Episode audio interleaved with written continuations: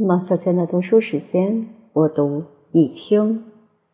在中产阶级家里做客，一直觉得中产阶级是个离我们很远的词。我父母是无产阶级，他们一生除了工资别无长物。在很长一段时间内，我家除了被子和几件衣服属于自己之外，剩下的桌椅板凳，包括茶杯，都是公家配发的。关于盛放茶杯的两个盘子，父母从来没有明示过来历。我理所当然的认为是他们买的。我二十岁那年到父亲的一位老战友家中做客，突然在桌上看到了一模一样的盘子。我迅即判断那位阿姨年轻时是我妈妈的闺蜜，这盘子是她和我妈妈一块儿上街买回来的。我随口道：“我们家也有一个这种盘子。”阿姨笑嘻嘻的回应：“那时候大院里很多人家都有这种花色的盘子，是统一发的。”在我的印象中，中国的中产阶级是指一九四九年以前的富农和小资本家、小业主吧，再加上那时候的医生、律师和教授，一应高收入人等。随着解放，这个阶级已不复存在。在南非，某天的安排是到当地人家做客。我们的司机兼导游是个蓄络腮胡子的中年男子。那一天的活动安排很紧，最后的旅游项目是参观国家植物园，再然后就是到某人家里吃晚餐。一天走下来，已是汗水涔涔，步履蹒跚，鞋面尘灰满布。鬓发凌乱，胡子大叔看着我的狼狈样说：“您就这样去晚赴晚宴吗？”我说：“不这样还能怎样呢？旅人在外也顾不得讲究了。”我一边回答，一边奇怪他说这话的用意是什么。胡子大叔迟疑了一下，好像是在斟酌下面的话该说还是不该说。他蠕动了一下嘴唇。看来是下定了要说的决心，接着又沉默了，估计是在琢磨着怎么说好。我等待着，并不催促，反正该说的话就一定会说。如果他决定不说，我也不刨根问底。有的时候，太积极追问是强人所难。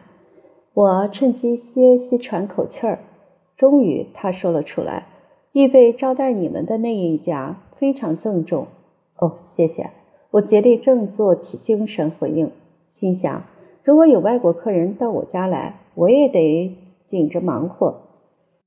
他们会穿礼服盛装迎接你。胡子大叔追加说：“这让我受了惊吓。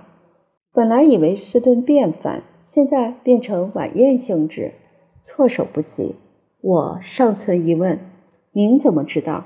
他说：“人家来电话问我几时到。”顺便说了一下准备的情况，家里还请了另外的客人一起欢迎你们。事态比预想的严重，不可太随意了。看看表，时间真不富裕。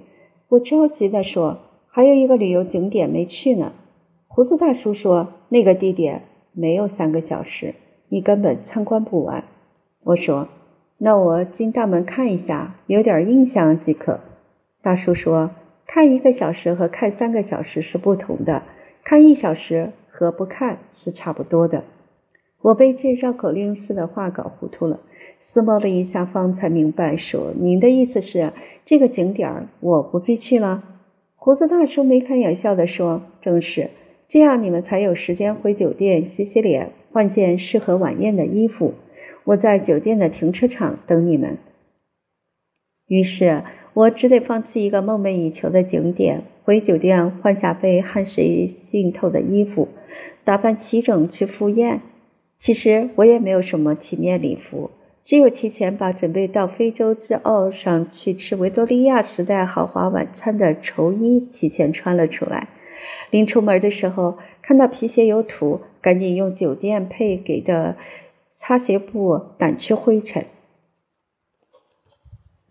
和胡子大叔相见，他喜形于色，说：“嗯，衣服非常正规，很好。”汽车沿着公路很快进入了郊区，路灯渐渐消失，四处一片黑暗。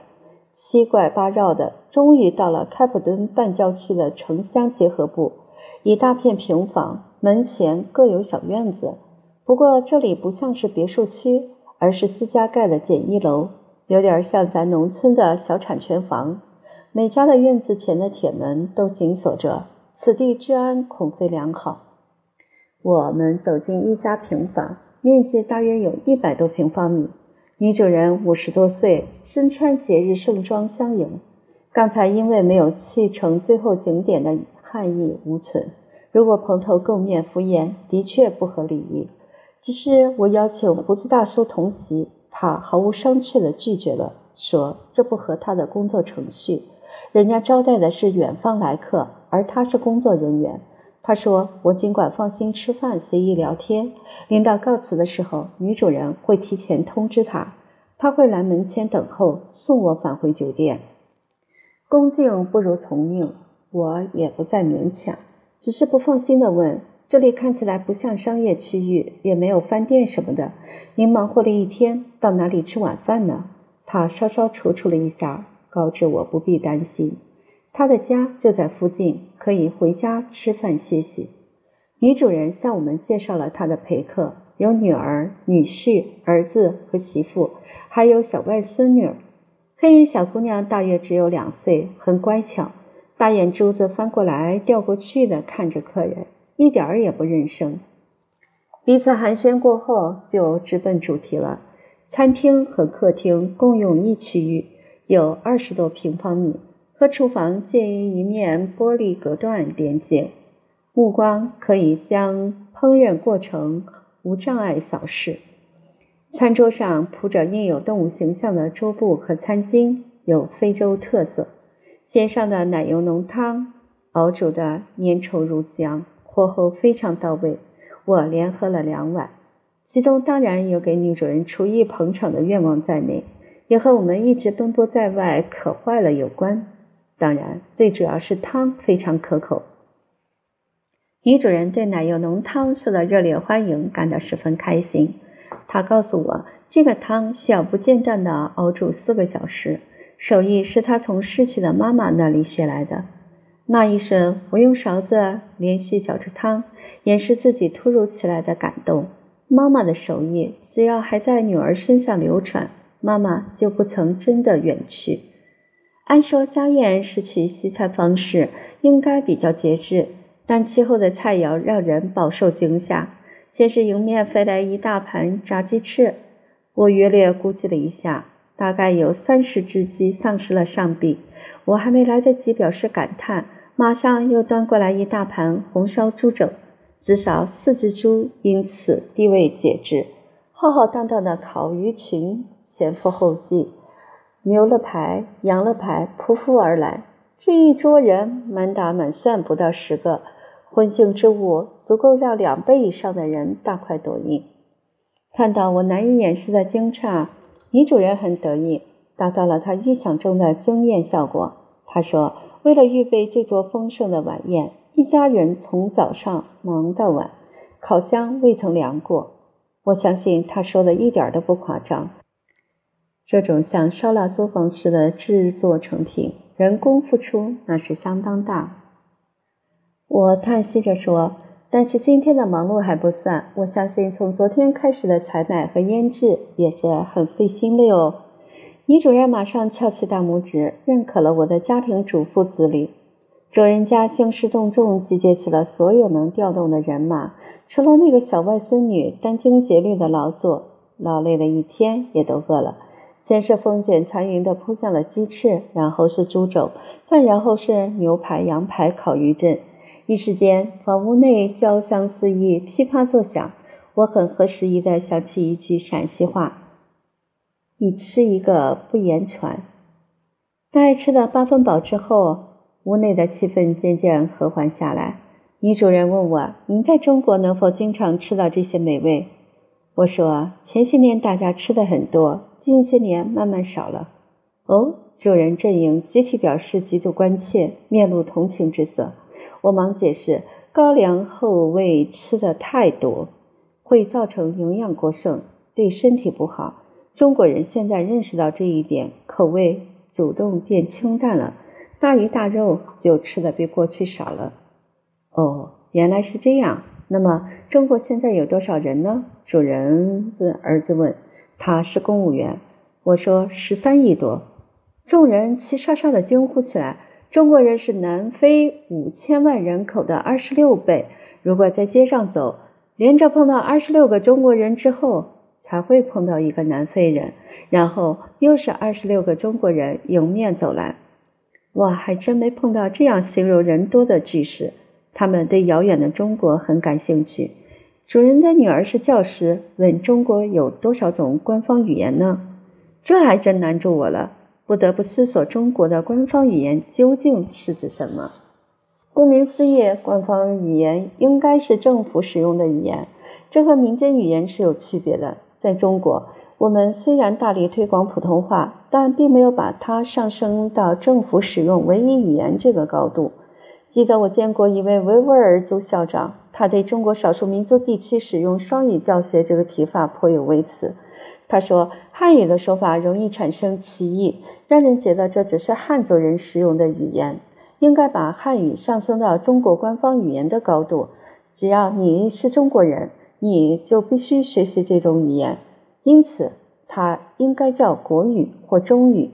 林林总总的民族和民间语言是不能和国家官方语言相提并论的。我觉得很有见地。面对餐桌上聚焦于我的好奇目光，我说：“中国有五十六个民族，每个民族都有自己的语言，他们是平等的。”南非一家人做恍然大悟状，说：“原来中国的官方语言有五十六种。我们除英语外，还有荷兰裔使用的阿非利卡语，当地土著人使用的祖鲁语、科萨语、斯佩迪语、斯瓦纳语、索托语、葱加语。”斯威士语、文达语和恩德贝勒语共计十一种。原以为南方的官方语言很多，不想你们比我们多多了。我不知如何是好，只是说这是我个人的看法。他们又表示奇怪，说语言这个东西，难道你们的国家没有统一的说法吗？我只是笑笑算作回答。他们又问道：中国人现在非常喜欢学习英语，是吗？我说，中国现在对外开放，英语是国际通用语言，所以要学习。他们好像对我的回答早有预知，说英语是我们的官方语言，所以我们都是可以到中国去教英语的。这个话题自我到非洲之后常常遇到。我相信一定有个传说像野火般蔓延：非洲人只要会说一点英语就行，就能到中国赚钱了。我说，中国人学习英语很有热情，对英语的要求也很高。一个好的外籍教员要有资格许可和相关手续，他应该也懂汉语，懂得中国人的文化和传统，这样的教学才会卓有成效。他们听了面面相觑，估计发现原以为探囊取物般容易的事儿，并不是那么简单。非洲普通黑人的英语常常是有口音的。还有些不合正统语法的口语，有时发音模糊，难以听懂。他们把到中国教授英语当成新的致富之路，我个人觉得有点过于乐观了。中国人求贤若渴不错，但也不会孬好不分。因为一进门就被热情包围，我一直没找到机会拿出带来的礼物。瞄准了女主人，稍微得了空，我赶紧呈上一块真丝头巾。略表心意。虽然我知道所有的营用开销都打在我所付的旅游资费当中，但感激是由衷的。天下所有的女人都喜欢丝绸吧？喜欢它的柔软贴身，喜欢它的光滑灼灼。这块丝巾有着抽象的金色和碧色相缠的波纹，抖动起来，如同拧干一束彩虹。那位请来帮忙的女子掩饰不住艳羡的神情，把丝巾接过来，横着抖了抖，又竖着飘了飘，翻过来掉过去的摸索。我不由得想起了一段相声《卖布头》。世界各地的女子买布都是这样反复抻拽吧？女主人告诉我，她特别喜欢做手工活，比如我们现在吃饭所用的餐垫，都是他一针一线自己做的。餐垫上聚集着成群的犀牛和狮子，基本上算是栩栩如生。人一低头，面对着一堆猛兽进食，需要有一点儿胆量和度量。整个晚上，卢淼比较辛苦。双方的沟通交流都要依靠他翻译，几乎没顾得上吃饭。主人的女儿是公务员，英语不错。他问卢淼：“您的英语这么好，是在哪个国家学的呢？”卢淼说：“就是在中国学的啊。”女公务员不大相信，说：“那你后来一定又在英语国家待过很长时间吧？不然不可能说的这样好。”估计卢淼联想起他们预备大举杀向中国教授英语的理想。就说：“我完全是在中国国内学习的英语，中国有很多非常棒的英语老师。”餐桌上一时缄默，估计赶赴中国争当外教的愿景被泼了小小一盆冷水。夜深了，我们要告辞了。女主人拿出一本签名簿，希望我们在上面留言。签名簿大约已经用掉了半本。在我们之前是一位日本人的签名，时间是在半个月前。我用文字赞叹了女主人的烹调手艺。回饭店的路上，导游胡子叔问：“怎么样？”我说：“很好。”胡子叔说：“吃的不错吧？”我叹息道：“那么多肉啊！”胡子叔说：“就是要让你们看一看南非中产阶级的生活。”我说：“我们拜访的这一家是南非的中产阶级。”胡子叔说：“是的，那位女士是个会计，有不错的固定收入。她的女儿和女儿子生活也很稳定，有体面的职业。那所房子也是自己的。”我怔了怔，问：“您心目中的中产阶级是怎样的呢？”胡子叔说：“就是这样的啊，你还想怎么样呢？”我说：“那您认为自己是什么阶级呢？”他很自豪地说：“虽然这辆车是老板的，但我还是认为自己是中产阶级。一个社会只要有了稳定的中产阶级，就会安定发展。”胡子叔毫无疑问是工薪阶级，受雇于旅游公司。从他每天到饭店接我们出发时，都要顺手牵羊的从饭店前台的水果篮里捞走一个苹果的小动作看，他似乎并不很宽裕。起码我以为真正的中产阶级大致不会如此。中产阶级这个词的兴起来自19世纪的工业革命时期，那时被称为布尔乔亚。在中国人印象中，多指小资产阶级，一般来说包括商人和工厂主。再加上律师、医生、工程师和受过良好教育的专业人士，他们通常身着整洁的衣服，精干称职，有安定的家庭环境，怀抱理想主义的希冀，独立自尊，爱慕体贴，受过良好的教育，讲求规则，敬业守时，为人一丝不苟，是中产阶级的特征。中产阶级也是有缺点的，最大的缺陷是他们太重视完美。这样看起来，我对刚才拜访的家庭和眼前的胡子大叔是否属于真正的中产阶级有几分狐疑。在中国，没有属于自己车辆的导游司机算中产阶级吗？你在北京街头问任何一个出租车司机，他大概都不会承认自己跻身了中产阶级行列。中产阶级会大啖烤肉，人均二斤以上吗？中产阶级会当场把客人送的礼物翻过来调过去的都摞个不停吗？匆匆一瞥，细节多少也能说明问题。我问胡子大叔。那么，您认为在您周围有多少人属于中产阶级呢？胡子大叔一边灵活地打着方向盘，一边说：“除了贫民贫民窟的人，剩下的人都应该算是中产阶级。看来，中产阶级的确不像我们想的那样稀罕，是我太过吹毛求疵了。也许因为在很长的历史阶段中，我们都是一边倒的以无产阶级为荣。”人人都想持久地留在一穷二白的阵营中，哪怕已经有了资产，也赖在这个圈子里不走，让人有足够的安全感。也许胡子大叔是对的，尽管他在打工，但他有房子，有固定的收入，过上了自己认为体面的生活，这就是中产阶级了。我们不必虚伪的谦虚。现在有房子的人不在少数，受过良好教育的人不在少数，有正规职业、有固定收入的人也不在少数。如果这几条你都已具备，那么你就有可能成为中产阶级的一员。这不是危险和耻辱的事情，而应该像胡子大叔那样引以为自豪。只是，就算我们在经济范畴上可以入围中产阶级，那中产阶级有的品德和社会责任，我们有多少人有意识的具备了呢？我们有多少人能身着整洁的衣服，精干称职，有安定的家庭环境，遵守公德，怀抱理想主义的希冀？有多少人能独立自尊、爱慕体贴、讲求规则、敬业守时、为人一丝不苟呢？我很感谢胡子大叔的提醒和政府中产阶级的热情款待。也许中国的稳定正需仰仗庞大而有自尊严的中产阶级存在。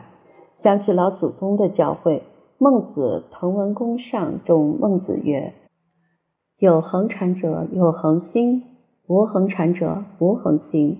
苟无恒心，放屁挟耻，无不为矣。翻译成白话文就是说，有一定财产收入的人，才有一定的道德观念和行为准则；没有一定的财产收入的人，便不会有一定的道德观念和行为准则。假若没有一定的道德观念和行为准则，就会胡作非为。违法乱纪，什么坏事儿都干得出来。据说现阶段我国的中产阶级占了百分之五。中产阶级的要求是资产一千万元以上，受过大专以上的教育。我觉得受教育这一条比较容易达到，大学扩招，成人教育大普及，鱼目混珠的大有人在。别说大专，就是硕士博士也已是满地开花了。资产一千万这个标准呢，初看之下有点高了。美国衡量中产阶级的标准是年均收入在三万美元至十万美元的人就可入围。照这个尺度衡量，美国百分之九十五以上的人都属于中产阶级。于是，美国有人觉得这个资产标准太稀松宽大了。就提高到人年均收入标准在四万美元至二十五万美元。高标准严要求重新计算，也没刷下去太多人。美国中产阶级还是占到了总人口的百分之八十。也许有人会说，美国是世界上头号发达的资本主义国家，和咱们不具备可比性。那么？就看看同是亚洲国家发展中国家的印度吧。据印度研政策研究中心的说法，印度现有中产阶级约三亿人。印度国家应用经济研究理事会是印度中产阶级标准的制定和发布者，其规定的标准是：凡年均税后收入在三点三七五万卢比到十五万卢比。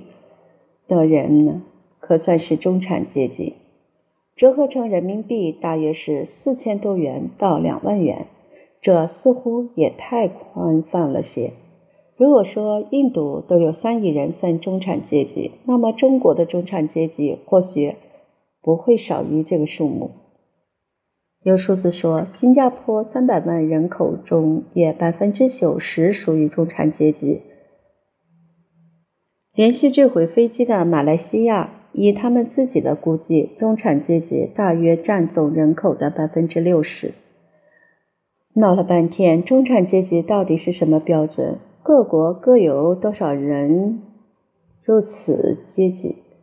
在全球范围内是一笔糊涂账。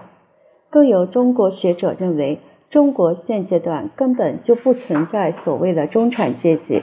更多可以说是有中产，但无此阶级。为什么中产阶级这么重要呢？因为当他们成为社会的中坚力量，就能在社会变革中发挥非常关键的作用。他们不是特权阶级，而是对于特权强烈不满，具有推动社会变革的内在动力。再者，中产阶级的工作性质使得他们具有知识和专业特长，希望依靠个人努力，在公平竞争的现代社会中获得成功。他们会积极参与新社会和新制度的设计和建设。由于他们家有恒产。对社会的变革倾向于改革和改良，而不太会采取破坏较大的激烈暴力行动。